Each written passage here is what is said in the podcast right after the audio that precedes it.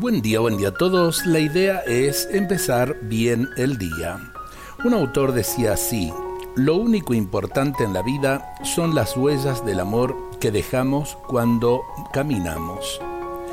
Este valiente médico alemán, premio Nobel de la Paz en 1952, Schweitzer, eh, que entregó su vida por los demás en África, estaba plenamente convencido de que lo único que vale la pena en la vida es dejar huellas de amor.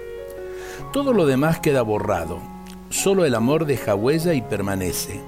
A la hora de la muerte, los títulos y los honores desaparecen, la riqueza no sirve para nada, el prestigio es muy relativo y lo único que queda son las huellas del amor que hayamos dejado con el testimonio de nuestra vida. Las huellas de amor no se borran. Al marchar de esta vida es lo único que cabe dejar. Lo demás de poco o nada sirve. Vivamos la vida, por tanto, dejando huellas de amor. No es necesario que sean huellas heroicas. Por muy sencillas que sean, son significativas. Lo que importa en definitiva es haber amado y haber dejado en la sociedad y en el corazón de alguien huellas de amor.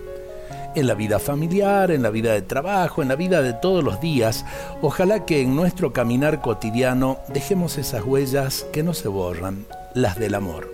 Dios nos bendiga a todos en este día.